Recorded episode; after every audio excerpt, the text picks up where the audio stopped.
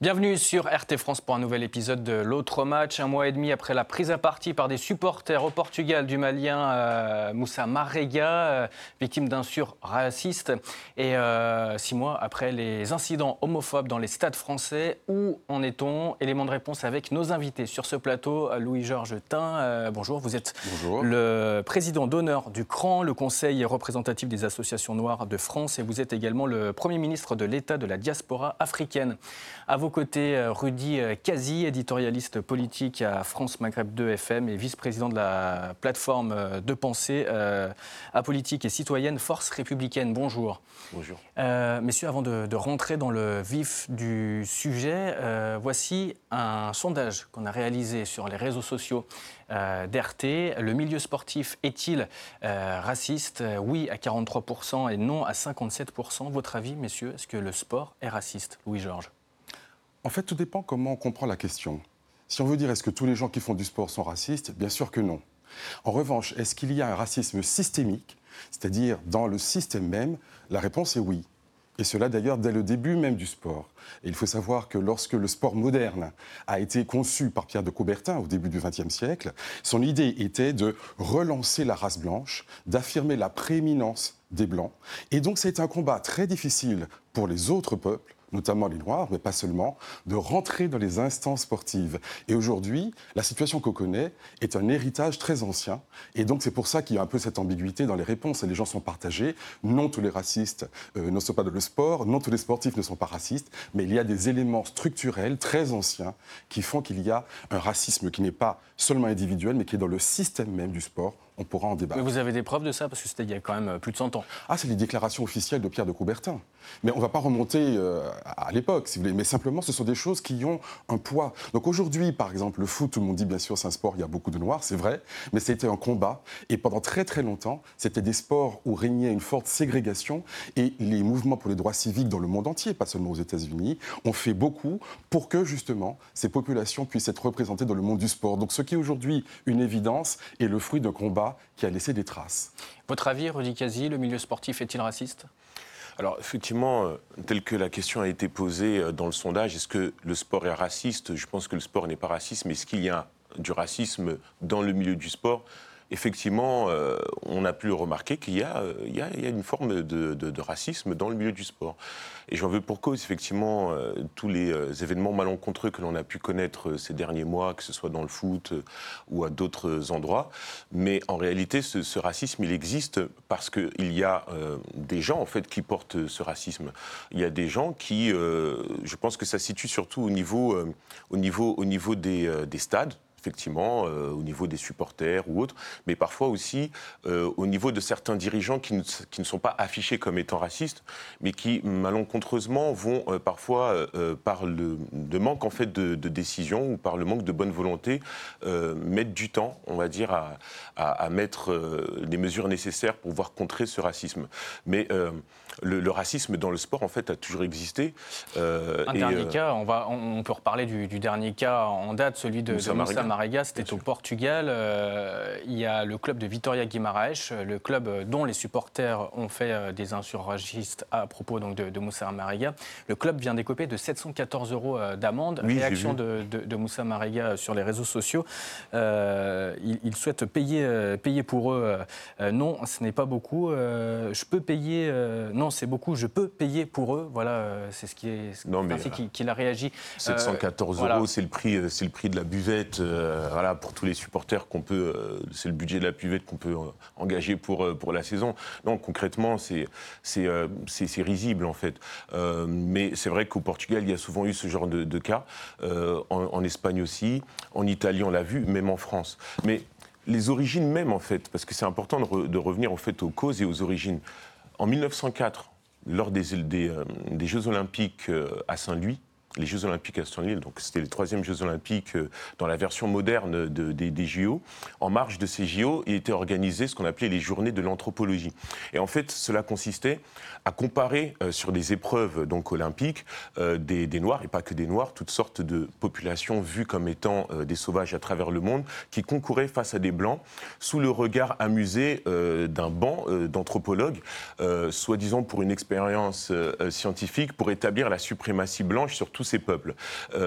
et c'était le cas, par exemple, de peuples pygmées du Congo qui, au travers de cet événement, avaient été, encore une fois, établis comme quoi l'homme noir était inférieur à l'homme blanc. Donc, en réalité, le racisme dans le sport est rentré de cette manière, avec toute une forme en fait de de, de, d'image en fait totalement fantasmée sur le noir qui peut-être à un moment donné est moins fort que le blanc. Ensuite, il y a eu d'autres événements qui ont cassé cette image, notamment avec euh, Jack Johnson, le euh, champion du monde de boxe en 1908 et 1910, qui du coup a changé cette vision que l'homme noir aussi pouvait être quelqu'un de valeureux euh, en tant que en tant que sportif. Donc, en réalité, ce ce, problème vient de loin. Et après, il y a eu un basculement, notamment avec Jesse Owens, qui a montré en fait que du coup, l'homme noir était capable euh, d'accomplir des grandes choses sur le plan sportif, mais ça s'est transformé en un fantasme en fait euh, sur le corps de l'homme noir, comme si en fait l'homme noir finalement n'était préposé que au sport et pas euh, sur les domaines de l'intelligence, etc. Et on retrouve ça encore aujourd'hui. C'est intéressant parce que les cris de singe sont l'emblème du racisme dans le sport. Pourquoi des cris de singe Parce que à l'époque de l'esclavage, on a dit ce n'est pas un crime contre l'humanité car ces gens ne sont pas humains. Ce sont des animaux. C'est une forme de darwinisme, évidemment, de l'époque, qui consiste à dire il y a les animaux qui sont là, les hommes qui sont là, et les, les, noirs sont entre les deux. Donc les cris de singe, ça vient de cette représentation euh, liée à l'esclavage, liée au darwinisme social, à l'infériorité des races. Donc ça vient de là. Maintenant, il est évident que ce n'est pas simplement quelques exemples. Là, j'ai voulu faire un petit exercice euh, ce matin, très rapidement. Euh, j'ai plus de 40 noms de footballeurs très célèbres, je ne vais pas tous les lire, mais euh, Bernard Lama, Balotelli, Patrick Vieira, Samuel Eto'o, Boubacar Kebe, Everton Willis, Souli Moutari, Daniel Alves, euh, Georges Weah, le, président du Libéria. Enfin, j'en ai toute une série, mais si vous regardez la chronique euh, des dernières années, vous avez des dizaines et des dizaines de sportifs professionnels. Or, aussi dans les clubs, c'est comme ça tous les dimanches. Victimes de racisme. Victimes de racisme, de cris de singe, ce qui veut dire qu'il y a une culture de l'impunité. Car si ça se reproduit, c'est parce qu'il n'y a pas de mesures adéquates. Alors justement, est-ce que, ce sont, euh, est-ce que ça veut dire que les politiques, les institutions, les fédérations ne font-elles pas assez euh, regardez, regardez la dernière déclaration. a reçu un carton jaune après avoir protesté contre ces cris de singe. Donc c'est la double peine. Vous êtes victime de racisme. Et là, on ne peut pas dire simplement ce sont quelques racistes dans le stade un peu isolé. Non, puisque l'arbitre sanctionne et en plus les instances sportives et les clubs ne portent pas plainte contre justement ceux qui sont auteurs de ces choses. Donc c'est pour ça que je dis que c'est systémique. C'est pas juste une ou deux, trois personnes. qui a été victime c'est euh, évidemment systémique. sur le terrain, mais également euh, au niveau de la presse, hein, puisqu'il y a le Corriere dello Sport qui avait titré Black Friday le 5 décembre dernier avec Chris Smalling, également un joueur de couleur de, euh, la, Roma, qui avait donc titré ainsi Black Friday. comment est-ce qu'on en vient à, à, ça? Comment expliquer qu'un journal puisse titrer là-dessus? Est-ce que c'est de l'humour? Est-ce qu'on ne peut pas rire de tout? Ou est-ce que là il y a le Rubicon qui est franchi? C'est l'impunité totale. Honnêtement, si ça continue comme ça, c'est parce qu'il n'y a pas de mesures qui sont prises. Et non seulement il y a une impunité des racistes, mais ce sont les victimes du racisme, comme je disais, qui sont parfois condamnées. Euh, au Portugal, c'est hallucinant. C'est-à-dire que le joueur est en train d'essuyer les crachats euh, de certains supporters, et au lieu de le soutenir, parce qu'il dit je m'en vais, c'est normal, on ne peut pas rester là à subir comme ça, et au lieu finalement euh, de le soutenir dans sa démarche, on voit les autres coéquipiers qui lui disent non, reste là. Donc il faudrait qu'il reste sous les crachats, qu'il accepte l'humiliation, alors que lui, il a eu la dignité, bien sûr, de protester. Vous voyez, quand, quand tous vos coéquipiers non seulement ne vous soutiennent pas, mais vous demandent de rester à essuyer des crachats, c'est là qu'on voit qu'il y a un système. Ce n'est pas simplement des cas individuels. Justement, vous parlez de, système. Qui doit, qui doit intervenir? Donc les politiques, les institutions, les fédérations, qui doit faire ça? Euh, Regardez la dernière déclaration d'Alexander euh, Tcheferin, hein, le, boss de, l'UFA. Il a dit le racisme est un problème de société. Les gouvernants doivent nous aider. Est-ce que lui, c'est également un gouvernant, hein, Alexander Tcheferin, puisque c'est le boss de, de l'UFA. Qui doit intervenir? Mais je vais, je vais vous répondre.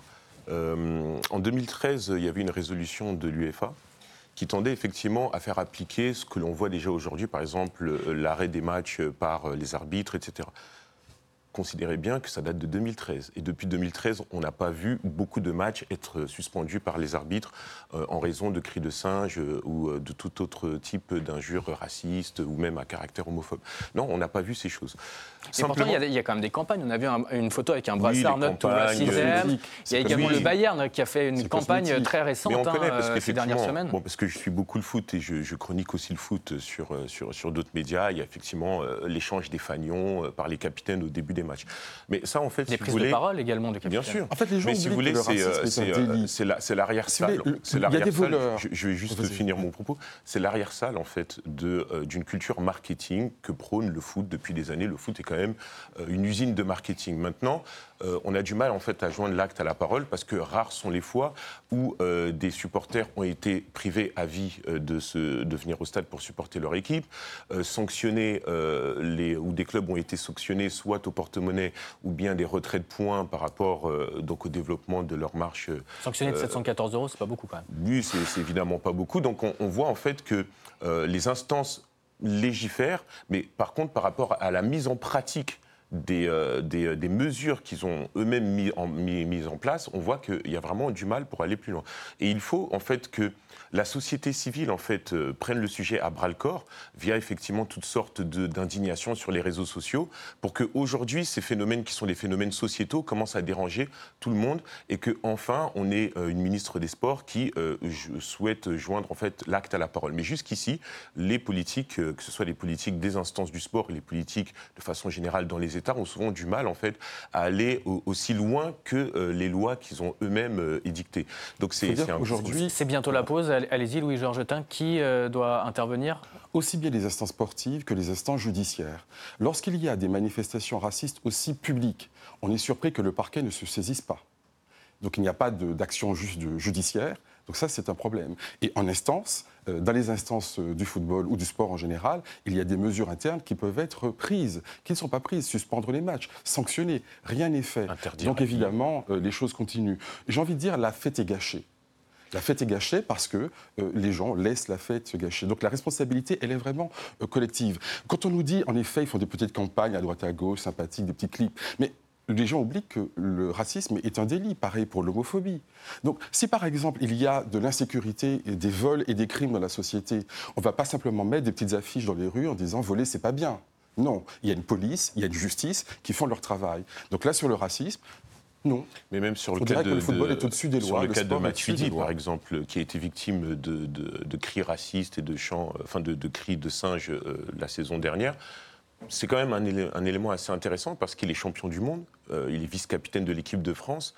Et dans ces temps euh, de tourmente qu'il a pu subir, on aurait pu penser que le président de la République, par exemple, ait pu lui passer un petit coup de fil pour euh, le soutenir, sachant que Emmanuel Macron euh, souhaitait aussi tabler un peu sur la victoire de l'équipe de France pour rappeler les valeurs de francité, de citoyenneté que cette équipe avait manifestées lors de la Coupe du Monde 2018. Je sais que dans l'affaire de Moussa Marega, le président de la République du Portugal a contacté le joueur pour, voilà, pour essayer de le réconforter par rapport à ce qu'il a subi. Donc on aimerait aussi que ce serait bien que les politiques puissent aussi euh, davantage s'impliquer dans, ce... Eh bien, on en reparle juste après euh, la pause. Quel rôle des politiques euh, dans les affaires de racisme dans le sport? On en parle juste après ça.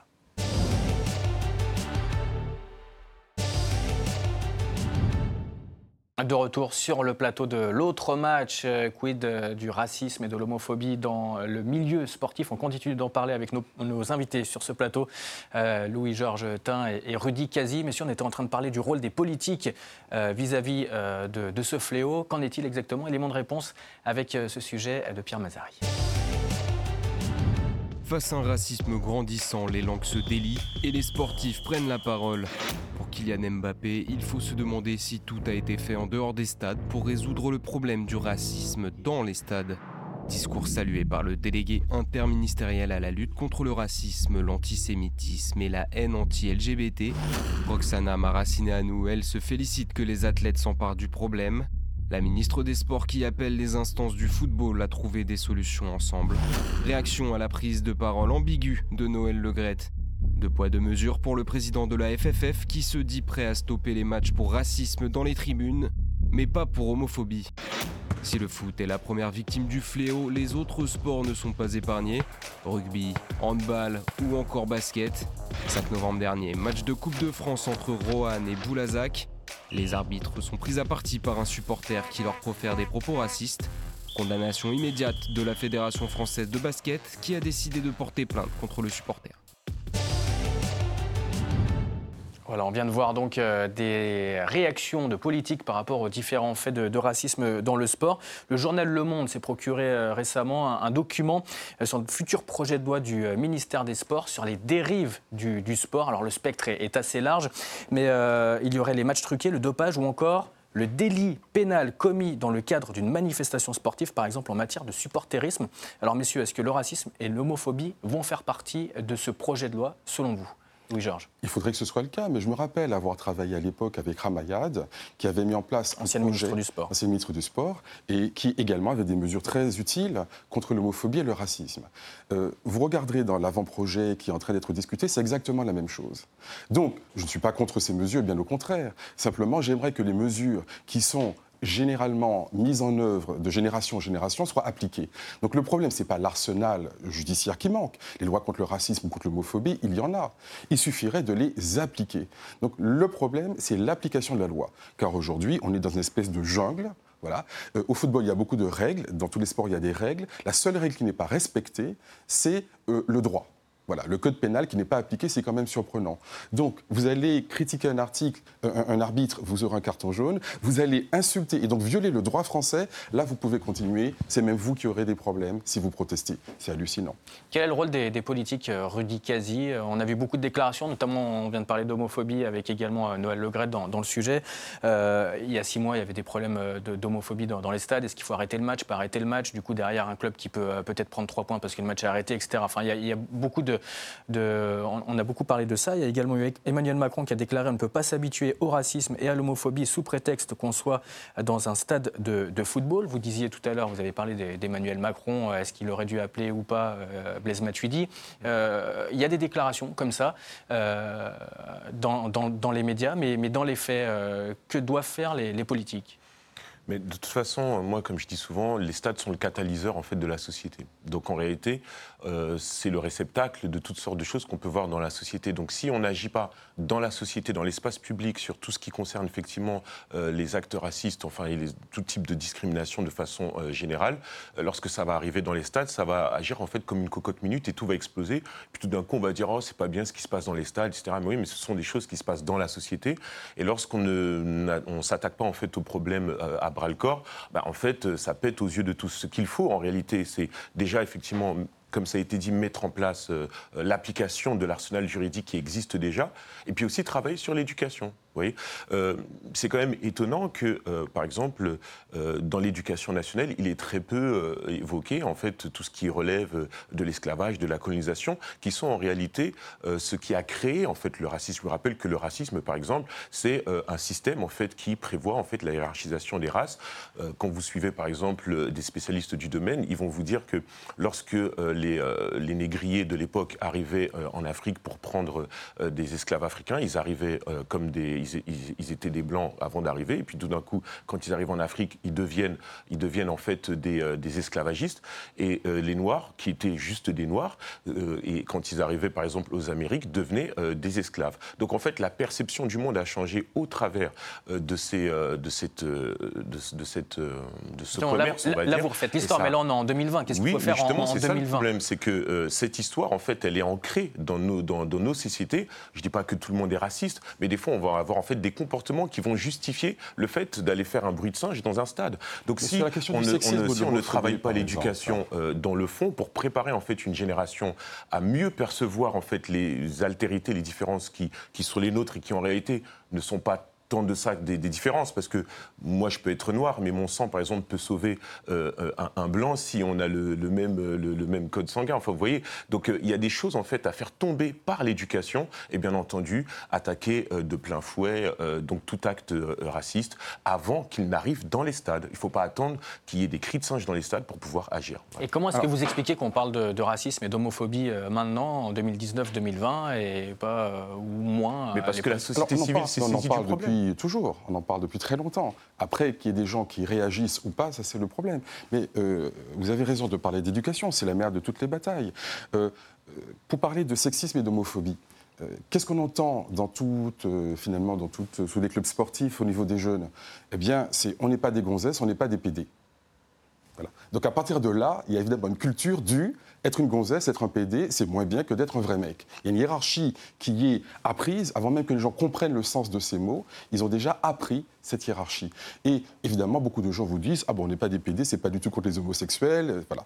Bon, évidemment, à partir du moment où on a intégré ce genre de raisonnement, c'est comme si quelqu'un disait J'ai dit c'est du travail d'arabe, mais comme je ne m'adresserai pas à un arabe, ce n'est donc pas raciste. C'est ridicule. Dire c'est du travail d'arabe, sous-entendu, arabe égale mauvais, donc c'est du mauvais travail. Tout le monde comprend bien la logique raciste de ce genre de propos. Donc dire on n'est pas des PD, sous-entendu, PD c'est mauvais, on n'est pas des gonzesses, euh, gonzesses c'est nul.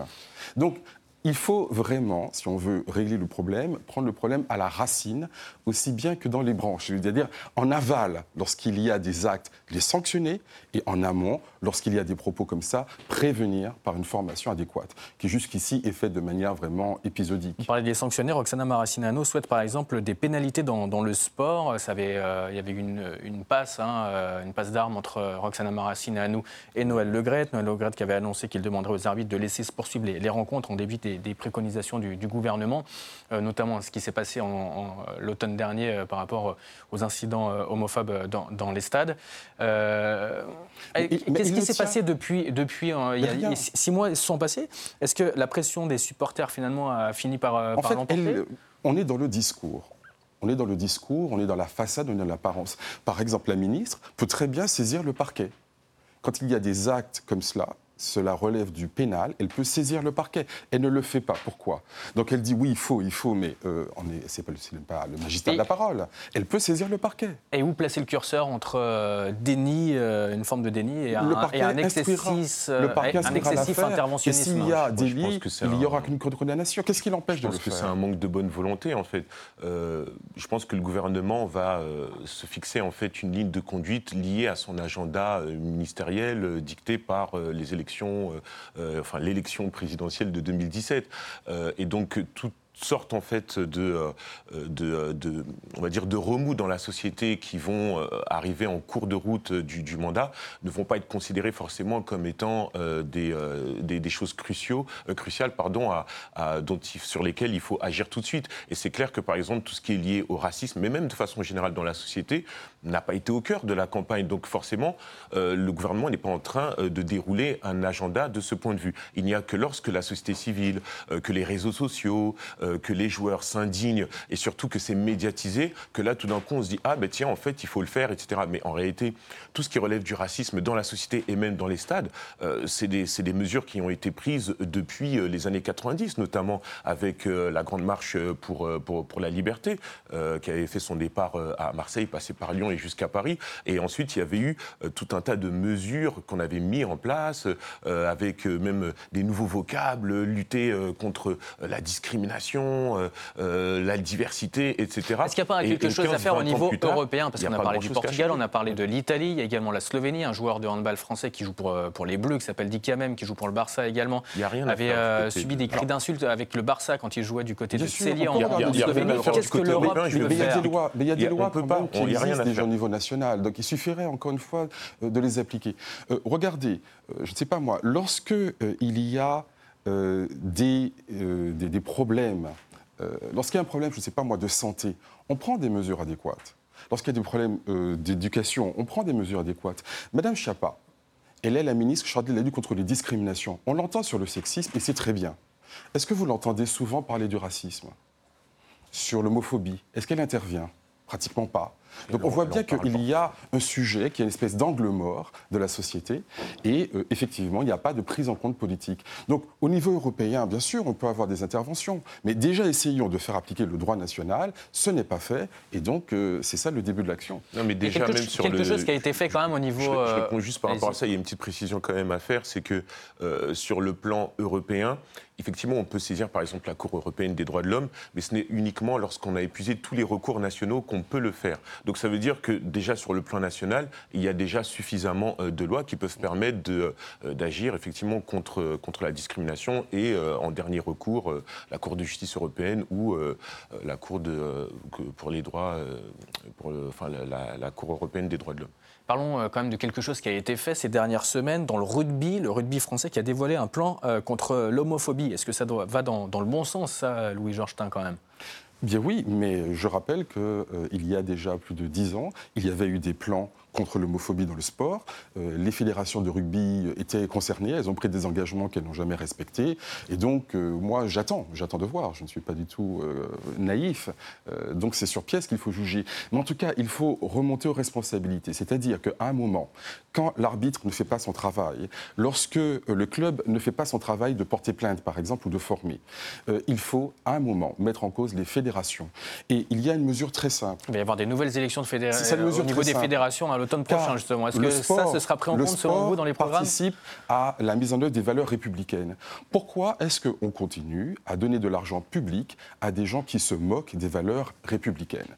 À un moment, je suis pour la conditionnalité. Vous ne voulez pas tenir compte des valeurs républicaines, eh bien, vous n'aurez pas l'argent de la République. Et vous verrez qu'à ce moment-là, croyez-moi, les clubs sportifs prendront les mesures adéquates, parce que sans argent, il n'y a rien qui puisse se faire. Donc vous leur dites, vous conditionnez l'attribution des budgets à la mise en œuvre de résultats, pas seulement de mesures, mais de résultats. Et là, le problème est réglé, on n'en parle plus. Il reste 30 secondes, messieurs, le, mot de la fin, le racisme, l'homophobie, est-ce qu'un jour, on ne les verra plus dans les stades, Rudy Kazi Écoutez, je ne suis pas très optimiste sur, euh, sur la question, sauf si effectivement on s'attaque à la mère des problèmes qui est vraiment l'éducation. Parce que toutes ces choses sont ancrées, euh, on va dire, de façon euh, un peu générale dans ce qu'on appelle des altérités, des, des, des, expériences vécues dans le passé, soit par la famille, qui ont établi en fait un schéma erroné sur la perception qu'on peut avoir de certaines personnes. Donc tant qu'on n'agit pas sur l'éducation et qu'on ne prend pas le temps de laisser cette éducation arriver, on sera, on sera déçu, je, je pense. Mais, euh,